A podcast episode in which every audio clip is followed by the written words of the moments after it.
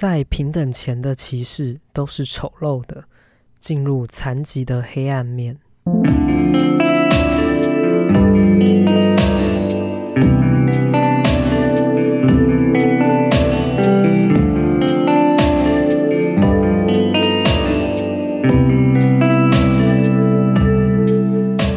欢迎来到日出夕阳观察家频道，我是迪伦。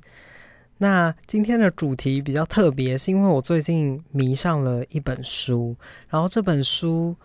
就讨论到跟残疾有关的东西，可是我可能会谈到比较 deep 一点。然后这集因为是探讨黑暗面的部分，所以不会太开心。所以想要听开心的，可能就转边走；但如果想要听比较仔细一点的东西的话，就一起听下去吧。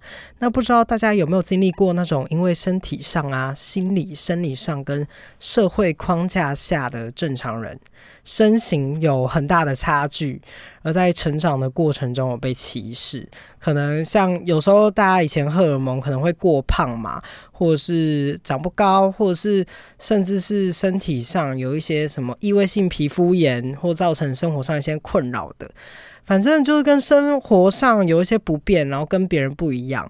那在这个过程中呢，尤其是在年纪比较小的时刻，一个班级或一个生活圈，就会渐渐发展出一个好多好多个小泡泡、小圈圈，而突然可能就会被排挤。可是更多产生这样子的状况是自然而然发生的，就会面面就是面面慢慢的变成一个边缘人的状态。而那个并不是自愿的，反正就是自然而然就发生了。那如果不是自身想要努力突破那个重围的话，基本上是很难拓展自己的交友状态。其实像在大学的时候，呃，反而那个班级性比较没有那么巩固，所以等于是说那个状态就会更明显，大家都会有自己的小圈圈。那如果你在一开始的时候就产生边缘的状况的话，你就很有可能。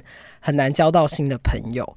那大家有没有跟身心障碍的朋友交朋友过呢？又或是自己也曾经被分配到这一类的人的情形？那身心障碍的意思是代表可能先天上的、中途发生的心理上跟生理上的状态损害或精神损害。那所以世界上为了残疾人士能尽力。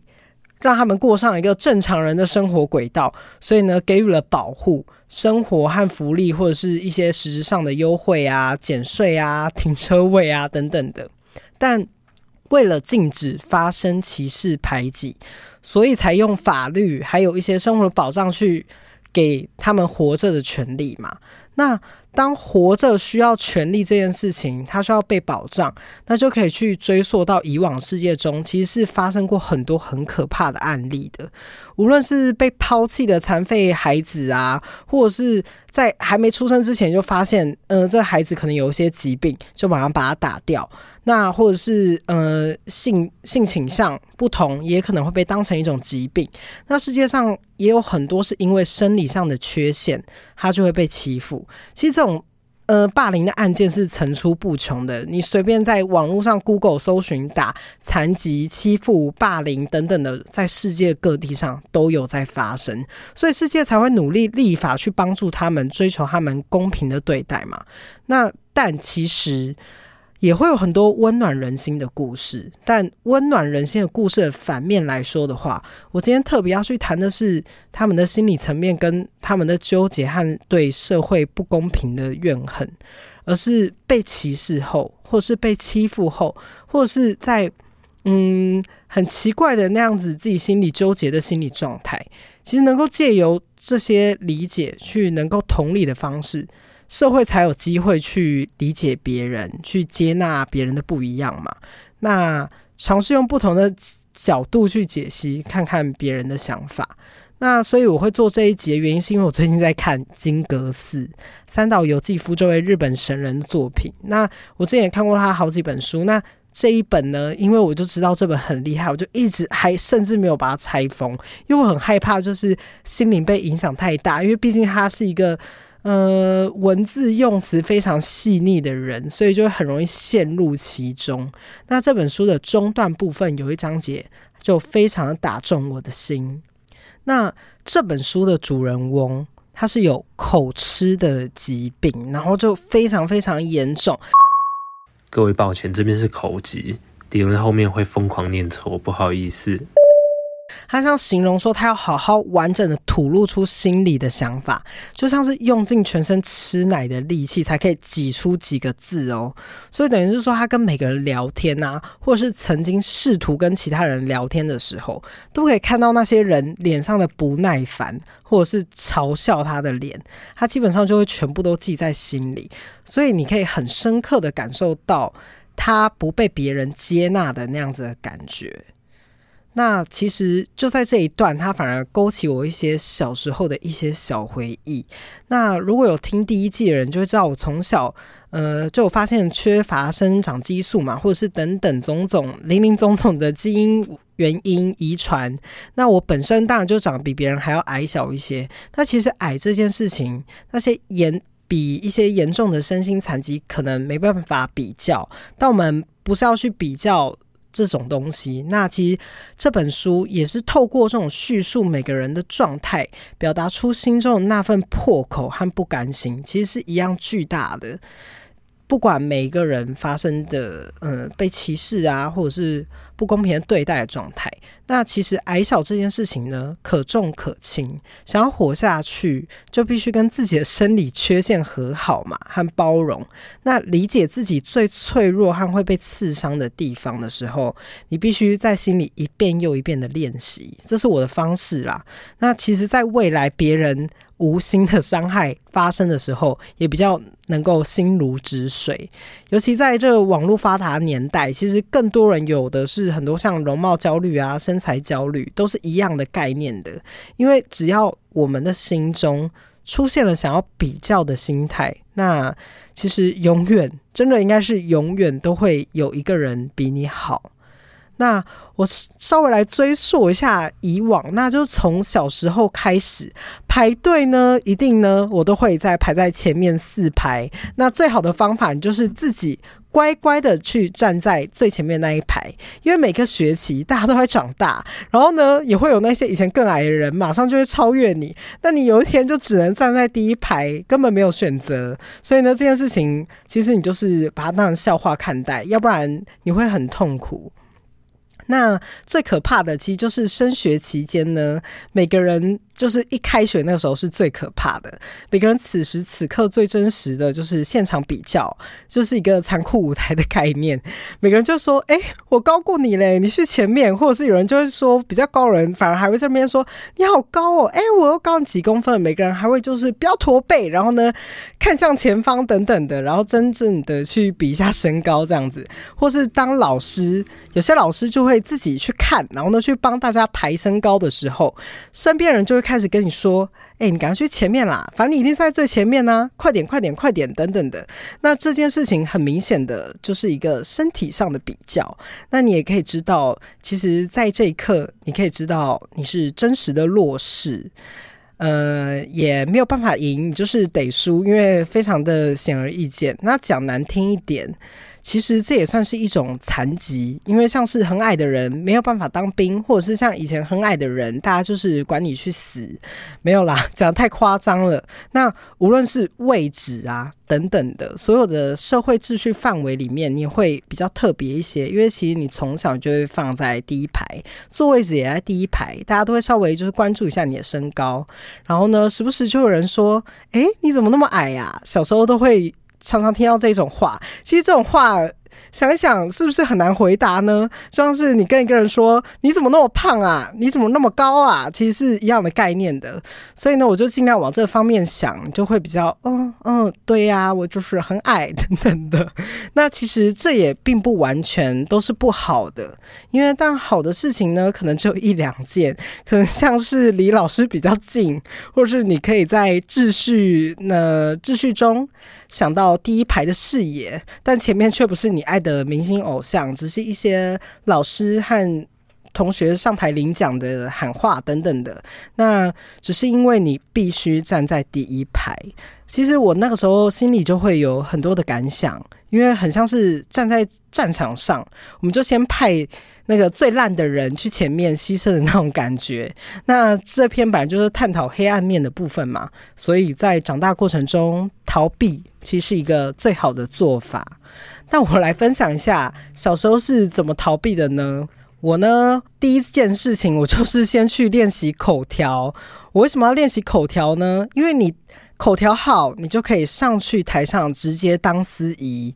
所以呢，我之后的五六年级全部都是在当司仪。我站在礼堂上看着底下的所有升旗的人，我不需要站在底下晒太阳，我可以站在上面看着大家。又或者是我去当一个低贱的人，去帮老师跑腿，去自愿当丢资源回收的人，反正就尽量想办法，或者是迟到早退，但。当然，大多数的人也只是跟我一样不想升旗而已。对，其实打从心里我只是不想升旗，不过心里还是会有这个黑暗面跑出来。像是我当司仪的时候，我可以底下看着大家，我好像看起来好像很高，类似这个概念。那其实，在矮小的人呢，运动上跟比较胖的人也是一样，第一轮的选择上就会被抛弃，因为这种事其实是可以理解用意的。毕竟在运动的时候，输赢也是很重要的。但我们相信每一个人终究都有自己喜欢的运动，但有时候运动也有可能会背弃你。像是我练跆拳道，但跆拳道根本没有体型几乎跟我相符的人，所以我根本没有对打的人，我的对打。好像就是在跟我的愤怒一样，在打一场为了好玩而玩的游戏，或是还要祈求一些比较高的朋友愿意陪我对打玩玩看这样子的概念。那如果跑得快这件事情，也只能是我奋力努力的跑快的时候，才能证明我存在的价值。可能可以跑倒数第二棒，或者是第一棒等等的。但当你越大的时候，尽管我的速度 speed 或是 anything 爆发力有多厉害？可是当我去跑大队接力的时候，我可以去跑长跑嘛？但假设说，如果有一个腿长的人，他一直不断的练习，他有一天速度跟爆发力也是会一样的追上你。那在没有弯道的时候，在一步一步长大的过程中，你还是会看见他们慢慢跑赢你的身影。那游泳也是差不多的概念。所以这算是一种先天上的缺陷，大多是如此啦。那人际关系上面就更不用说了。其实很多时候高度会取决于你身边的朋友，尤其是还在你就学的阶段。毕竟矮的同学聚在一起的几率就也比较高，因为正所谓的物以类聚。高的人、帅的人，自然他们就会形成一个自然的交友圈。当然，这句话也不尽然，因为也有很多打破框架的方法。但我现在讨论的是一个几率上的问题。的确，很多人在小时候，矮的人只跟矮的人当朋友，高的人只跟高的人当朋友。通常能够突破框架，可能是因为诱发一些呃分组因素，或者是其他因素之外。如果没有其他因素，你有很有可能。你会发现，哎，其实你身边的朋友都跟你差不多高，最多也不会高你个多少。那后来可能在你的生命经历中，我的生命经历中啦，我开始碰到了一些跟我不一样的人，有可能我以前很在意矮小这件事情，可是当我碰到这些人之后，会渐渐的发现，嗯，其实每个人都有自己的问题存在。那在我这个生命经验中呢，我碰过比较好的啦，当然也有可能有其他，就是有残疾的朋友，或是身心障碍朋友。那我碰到的是一个过动症的很好朋友，和一位被老师认定过有暴力倾向的同学当过朋友。那老师喜欢。把特别的人排在同一个位置，坐在一起最好，有点像是一起管理的那种概念。那其实我觉得有时候这种分组。其实就是变相的歧视，但我们就是先不聊这件事情，就好像是已经有人帮你做好了选择。那其实那个时候呢，我就经常被分配到我常常跟这个暴力倾向同学坐在一起，老师还会走过来跟我说：“你要好好帮助他，叫他当朋友等等的。可是全班这么多人，为什么偏偏是我呢？所以这时候其实有时候也会想说，呃，跟他变成朋友，可能好像也有一种被指定的那种感觉，其实并不是特别舒服。所以那个感觉还蛮特别的。那嗯，这份特别没有好也没有不好，因为我去了解他们之后，也会发现。大家都是一个很好的人，那但的确也会有很多无法掌控的时刻。那有一次呢，我跟这位暴力倾向的那位朋友，我跟他一起去到资源回收。那一天是我非常印象深刻的一天。他突然走在路上，已经快要到那个资源回收地方，他就放下了那一些资源回收的东西。还有里面的保鲜盒，然后他就突然发疯，疯狂的狂踹狂砸，反正就是非常失控，我真的吓到不行。然后他就突然蹲在地上，然后这个时候我的心里开始觉得他好像我的另外一面镜子，因为他是用一个非常直接的方式表达出他对世界的所有不满。那。我也非常的同情他，我并没有告状。呃，如果是说同情，也像是同情我自己，因为我是被分配跟他一起来丢资源回收的。像永远值日生，我也都是跟他绑在一起。我也不知道为什么，明明号码是错开来的，那而是我默默的捡起了那些保鲜盒，然后他就开始蹲在地上，默默开始拿起那些保鲜盒，有节奏的开始敲打起来。他就一边敲一边说着：“我好恨老师，我好恨我的爸妈，我好恨我的同学，等等的。”然后我有些忘记，他似乎也有别的疾病嘛，所以才会如此。然后也有发生过更夸张的事情。不过在那个同时，我突然觉得我非常可以理解他的心情，然后我也可以懂，呃，他心中所有的那些不愉快和恨意。然后其实我那个时候也不算完全懂，因为毕竟我那时候还太小了。只是在理解的状态中，尝试理解的状态中，我好像哭了。不过我哭的时候，更像是有一种。嗯、呃，这个世界我并不是孤独的这样子的感觉，嗯，因为其实好像每个人都会有深陷在泥沼的那样子的状况，然后看到这样子的同时，自己也会有一种共情，因为也可以理解，也可以知道我有曾经有这样子的感受过。那我过动症的朋友呢，是我最大的转泪点，因为其实他跟我真的是非常非常的要好。那也是转捩点还转泪点，我忘记了，不好意思哦。那他是跟我一起进入一个类似一个说话练习，还有一个呃讲究定性的一个小社团。反正每周三呢，我们都要去找老师上课。因为我那个时候好像也有一点点过动症，还是怎么样的。然后我妈就也有把我送去那个地方。那那个老师非常非常厉害，因为他很会找到所有有缺陷的孩子的优点，他反而会把那些优点扩张。所以，在我心中，他更像是一个恩师。嗯，不过这不是故事的重点，而是我那位过动症的好朋友。那他是我隔壁班的同学。那所以，我们只是礼拜三呢晚上都会去上那位老师的课。可是有一天比较特别的是，嗯、因为他的班级离我很近嘛，所以呢，早上就是我们到学校之后呢，他有一天可能没有吃到药，所以呢。只要有些过动症非常严重的人，如果他那天没有吃药的话，他有可能就会坐不住。那他当天呢，就是完全坐不住，因为我刚好在送班上的联络簿时，我就看到他冲出了教室往外跑，然后所有的老师都在喊他的名字，然后我就因为刚好把联络簿报出去，所以我就撞见了这个情形。那我那时候呢，就把联络簿放回教室，跟老师说我去上厕所的理由，我就离开了，因为我知道他会去哪里嘛。然后我就到了我们以前常常会见面那个溜滑梯的底下。那就正当我在问他说我怎么了的时候，他就讲出了一句我这辈子还蛮难以忘怀的一句话，因为他说：“你不觉得我们都是被宠坏的孩子吗？”然后我就问他说：“你这什么意思？”他说：“我们只是没有办法照顾自己的烂人。”嗯。其实我觉得六年级了，国小六年级了，是说话这么直接的时候是没错。那我当时的理解呢，反而是会有一种觉得他在骂我，他是觉得我是嗯、呃，就是呃娇生惯养。没有，其实他在骂我的时候，其实是有点像是也在骂自己。然后我们两个人彼此其实都没有不同。那。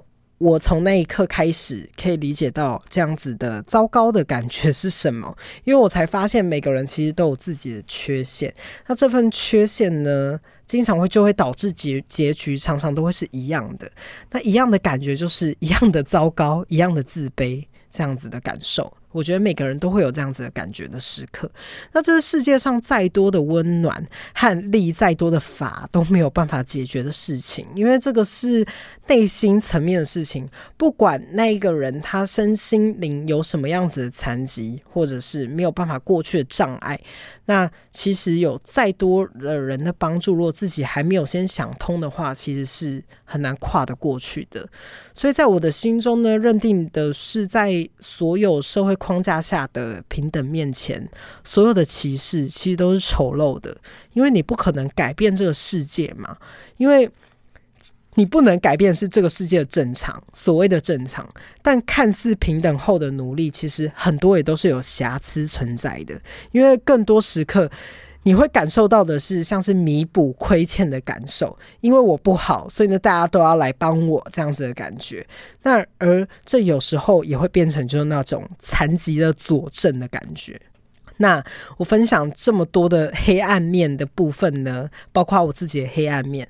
那在读金阁寺的某一段开始呢，我就透过这本书，所以我就想要分享出去，他这个非常非常扭曲的想法，但其实却可以看见每个人心中最深、最黑暗的那一面，那就是非常直面的面对自己羞愧的感觉是怎么样。所以我觉得他写的非常的淋漓尽致。他是一个在说。当一个口吃碰上一个内翻族的故事，那内翻族是有多夸张？他内翻族就是翻到不能再翻，什么意思呢？呃，经过那个主角口吃口吃男的理解，他的意思是说，他走每一步路都像深陷在泥沼一样，还要提起他的每一步脚都非常非常的辛苦。好，那我们就来听听看这位内翻族会讲出多么惊人的故事吧。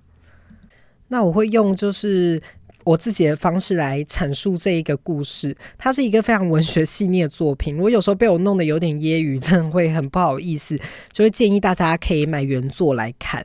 那我就从一百一十三页开始来说这个故事。那所有的故事都是第一视角口吃男的视角。那另外一个对话的人就是内番族男。好，开始了。口吃男说：“刚才上课有一些不懂的地方，我想向你请教。可是他这句话就是结结巴巴的标准语，他早就打定主意，上大学之后就要讲这种标准语。然后伯母就冷不防的说，就是内番内番族男，他说我听不懂你在说什么，结结巴巴的。”我的脸就红了，他舔着筷子头，又一口气继续的说：“你为何要找我说话？我清楚得很，你叫做沟口是吧？两个残废想要交朋友是无所谓，但是和我比起来，你觉得自己的口吃有那么重要吗？你把自己看得太重要了吧？所以未免把口吃也当成自己也一样，看得太重要了吧？我无法否认，当下的确受到了强烈的印象。”伯母就继续说：“你口吃吧，你就尽管口吃吧。”伯母对着哑口无言无言的我，很好玩的死，开始一直这样子说。然后你终于遇到可以安心口吃的对象，是吧？人们都是这样寻找搭档的。撇开那个不提，你还是处男吗？我板着脸开始点点头。伯母的问话方式很像医生，让我觉得不撒谎才是为自己好。我想也是，你是处男，是一点也不美的处男，交不到女朋友，也没有勇气花钱买春，如此而已。不过，如果你是抱着想找处男朋友的打算来找我，那你可就大错特错了。我是怎样脱离处男身份的？你想听吗？伯母不等我的回答，就开始继续的叙述。我是三公近郊某禅寺的儿子。天生内番族。我这样一表白，你或许会把我当成不管对象是谁就猛讲家务事的可悲病人。但我可不是对谁都会讲这种话，说来丢人。其实我也是打从一开始就选中你来告白，因为我的经历八成对你来说也是最有价值的。如果照我经历过的方式去做，想必对你来说也是最好的路子。你应该也知道，宗教家就是这样秀出自己的信徒，敬酒的人也是这样秀出自己的同志。是的，我对自己的生理条件很难为情。我认为和那些条件和解、和平共处是一种投降。说到怨恨，那我简直太多了。我父母本该就在我年幼时替我做矫正手术，事到如今已经太迟了。但我对父母漠不关心，我懒得去怨恨他们。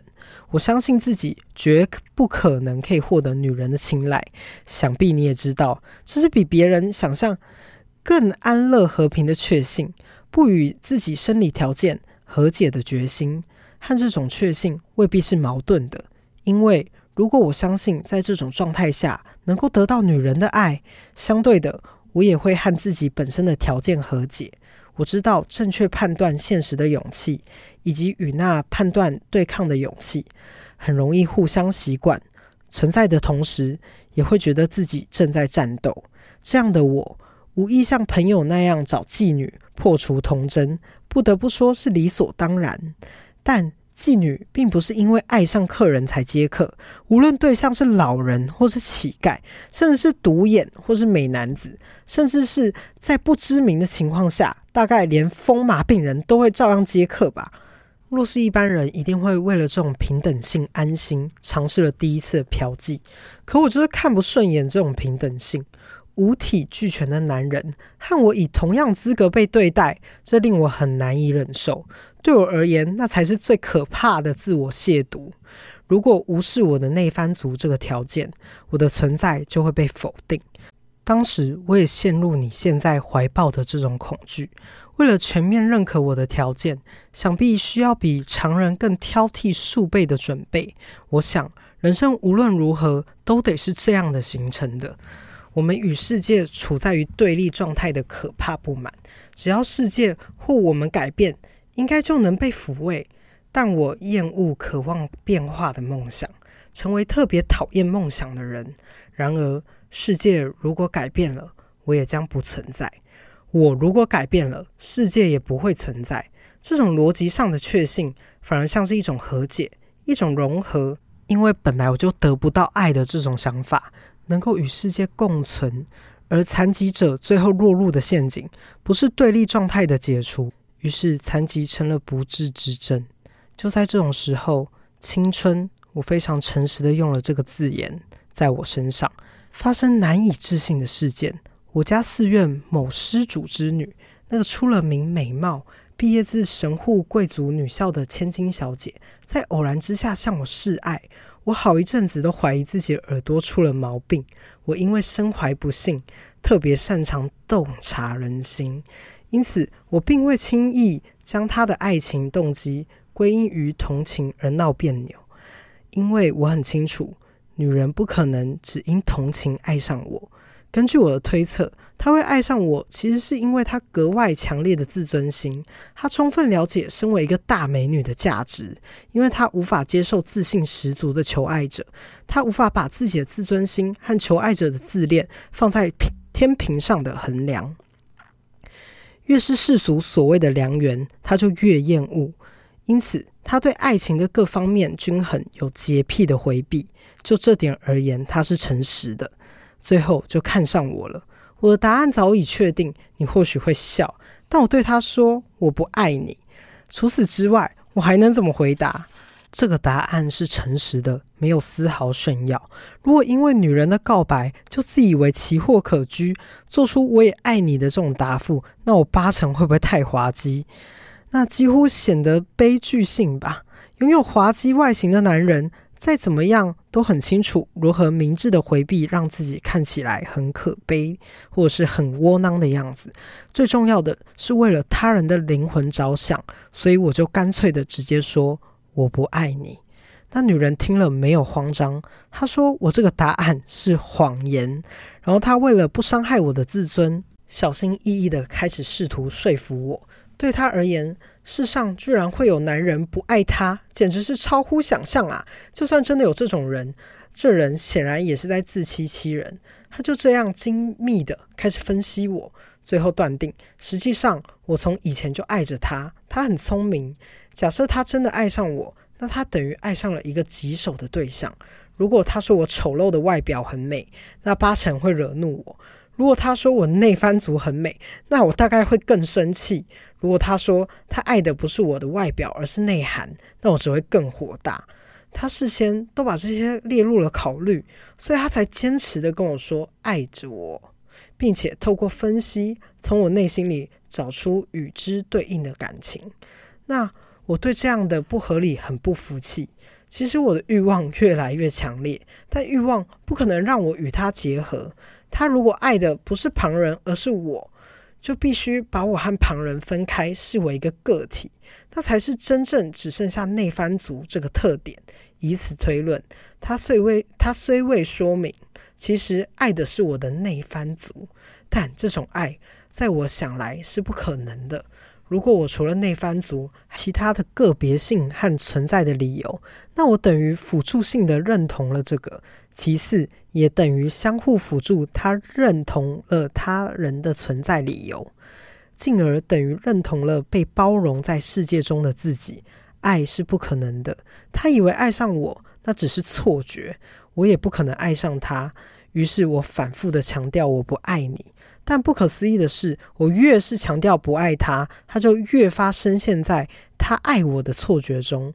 某晚，终于做出向我献身的举动。他的身体美得耀眼，但我不举。这样严重的挫败，轻易解决了一切，似乎终于向他证明我不爱他。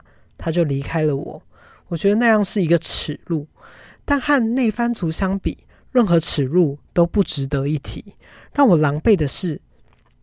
我自知何以不举，在那当下想到我的内番族碰触她美丽的脚，我就畏缩了。这个发现从内侧瓦解了我绝对不被人爱这种确信带来的平安，因为那时我萌生不正经的喜悦，本想借由欲望，借由欲望的实行来证明爱的不可能，可是肉体背弃了我。肉体演出了我本想用精神做的事，我陷入了矛盾。如果不怕用这个俗气的说法，我等于是仗着不被爱的确信在梦梦想爱情。可是到了最后阶段，我拿欲望当作爱的代理为之安心。可是我知道，欲望本身要求我忘记我的生理条件，要求我放弃爱的唯一关卡——不被人爱的确信。我一直深信欲望应该是更清晰的，因此压根没想过有任何必要梦想的自我。从这时起，我对肉体的关心突然胜过了精神，但我无法化身为纯粹的欲望，只是幻想着它。它像风，是对方看不见的存在，而我则像看见一切。随着逐渐接近对象，无限爱抚对象。最后潜入内部，说到肉体的自觉，你大概会想象，那是关于具备某种质量、不透明、的确之物的自觉。可我不是那样的，我是作为一个肉体，一个欲望的完成，那代表我成为了透明的、看不见的，也就是成为风。但是内番族忽然来阻止我，唯有这个绝对不可能透明。与其说它是脚。牟尼是一种顽固的精神，是作为比肉体更为明确的物而存在。人们或许以为不用镜子就看不见自己，但所谓的残疾就是随时处在那里。鼻尖上的镜子，那面镜子时时刻刻都映出了我的全身，不可能忘记的。所以于我而言，世间所有的不安只不过是儿戏，不安并不存在。我如此存在，和太阳及地球、美丽的鸟儿、丑陋的鳄鱼存在是同样确定的，毫无不安，毫无线索。我独创的生存方式由此开始。自己究竟为何而活？人会为了什么样子的事情感到不安，甚至自杀，而我一无所有。内番族是我活着的条件，是理由，是目的，是理想，是生存的本身。因为光是存在的，与我已足够。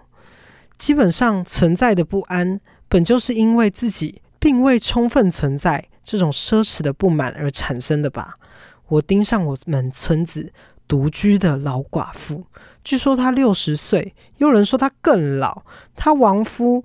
忌日那天，我来代替他父亲去诵经，没有任何亲戚来，佛前只有这个老太婆和我。念完经，他请我去别的房间喝茶时，因为正值夏天，我请求让我淋浴。老太婆从背后帮赤身的我浇水，她怜悯地看着我的脚。出神时，我心中浮现了一个计划。回到原先的房间后，我一边擦身体，一边煞有其事地开始叙述。我说，在我出生时，母亲梦见母亲梦见佛陀，说这孩子成人时，虔诚礼拜这孩子双脚的女人，便可往生于极乐世界。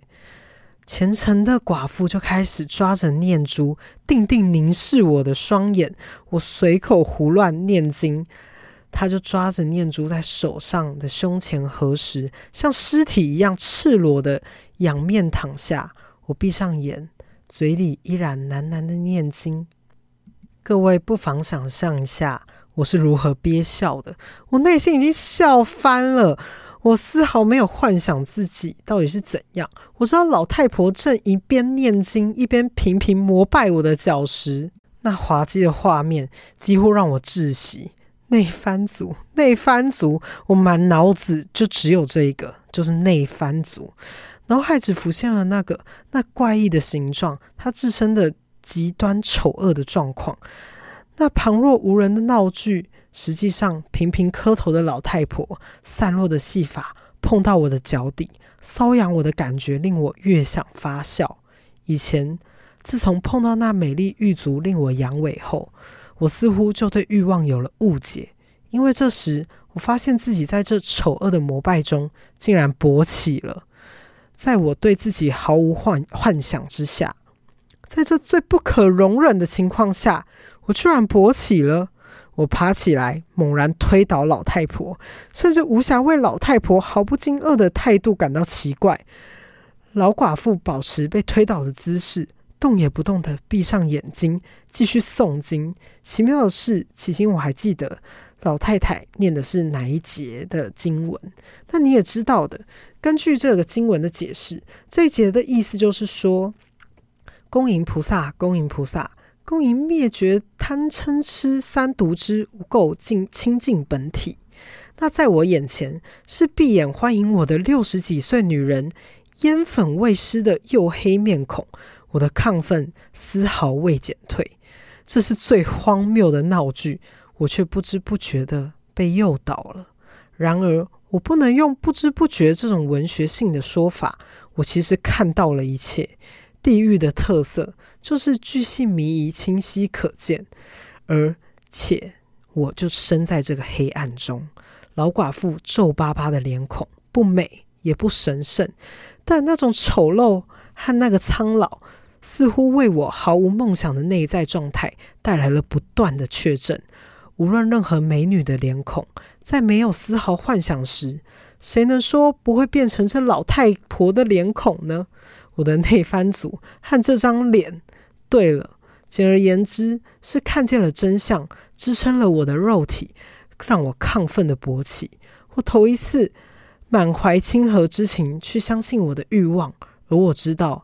问题不在于我与对象之间的距离要如何缩短，问题在于为了让对方成为我的对象，应该如何保持距离。你看着好了，当时我根据在停止的同时也到达这个残废的论调，这个绝对不会不安的论调，发明了我的情色主义论调，发明了世人称为沉溺的类似虚构。类似隐身衣和风的欲望造成的结合，对我而言只是梦。我在观看的同时，也不得不被仔细观看。我的内番族与我的女人，在那一刻被扔到了世界之外。内番族和女人都与我保持相同的距离，真相在他方，欲望只不过是假象，而观看的我在假象中无限坠落，同时对被观看的石像射精。我的内番族和我的女人绝对不会互相触碰或连结，彼此都被扔到了世界之外，欲望无限亢进，因为那美丽的狱卒和我的内番族已经永远不用互相碰触了。我的想法很难理解吗？需要说明吗？但我从此非常的心安，开始相信不可能有爱。这样你应该可以理解吧？没有不安，也没有爱。世界永远停止，同时也到达。这个世界有必要特地注明是我们的世界吗？对于世间关于爱的迷茫，我可以用一句话定义，那就是假象试图与实相连接的迷茫。后来我发现，我认定绝不可能被爱的确信，是人类存在的根本样态。这就是我破除处男之身的经过。伯木说完了。我这个听众终于松了一口气，我受到强烈的感动，接触到过去压根没有想过的想法，令我无法从那样子的痛苦醒来。嗯，那其实他就差不多说到这边，后面还有更多可怕的话，但其实这边就可以看出，任何人的黑暗面都没有办法想象。你看伯木的黑暗面有多么多么的深。那也非常推荐大家可以去看金阁寺这本书。那今天主题就到这边了。谢谢大家记得按赞订阅加分享去看我们的 youtube 谢谢大家。